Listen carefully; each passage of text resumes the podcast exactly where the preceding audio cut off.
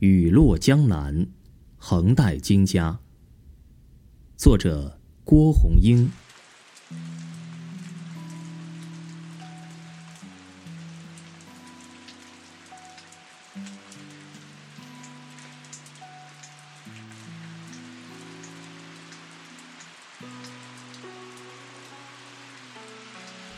是该走进这样一场雨里，密密的斜织着，潮湿的空气氤氲，一点点的晕开来，直至如诗印象中的这张水墨画。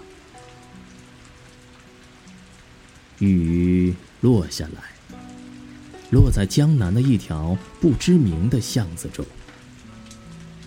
不是诗人戴望舒希冀的迎面走来一个丁香一样结着愁怨的姑娘，而是让悠长而又悠长的思绪，随着雨丝，可以飘到一朵花上。雨落在那朵花上，从墙里跃界出来的一挂养眼豆的藤蔓。这些心形的叶子一律朝下，用尽绿色铺陈渲染，只为一朵紫色的小花。那小花张开两片鲜嫩的花瓣，不谙世事的瞅着一扇推开的木窗。雨落在那扇推开的木窗上，沿河对岸老街的房子就装帧在窗子里。白墙黛瓦，几株野草从河埠头的石缝里延伸开来，执意要阐述比石头更坚硬、更坚韧。这些仿佛是一幅很久很久以前的画，又仿佛是昨天的。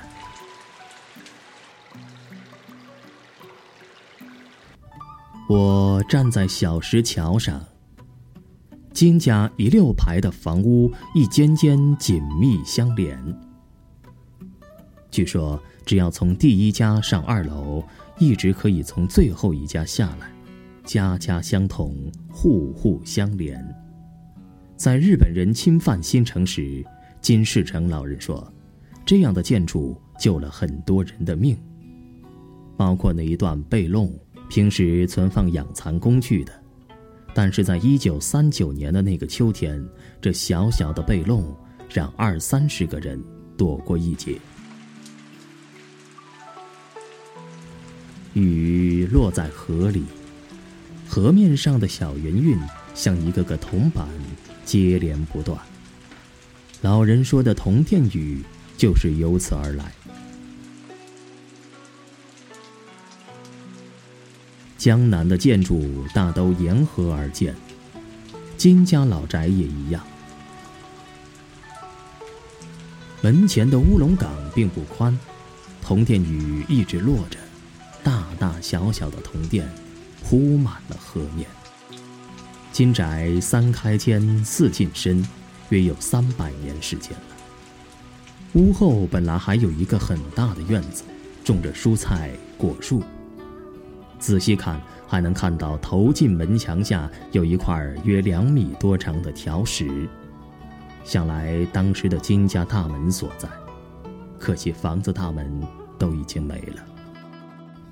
残留的围墙上垂挂下来一根野牵牛，一朵淡紫色的小花，泛着淡淡的红晕，娇羞的玉兔攀爬到一块泛白的木板上。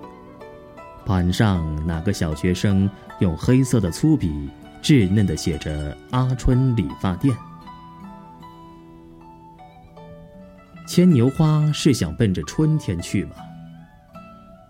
墙里一大丛的美人蕉，暗红的花朵肥硕，比起那瘦骨嶙峋的月季来，它们简直太富贵。几个破盆里栽种着辣椒。红艳艳的一片，让背后那早已颓败的发黄的半个门墙失去了最后立足的阵脚。这门墙被时间篡改的面目全非。顶上的狗尾巴草随意懒散，三三两两的聚在一起。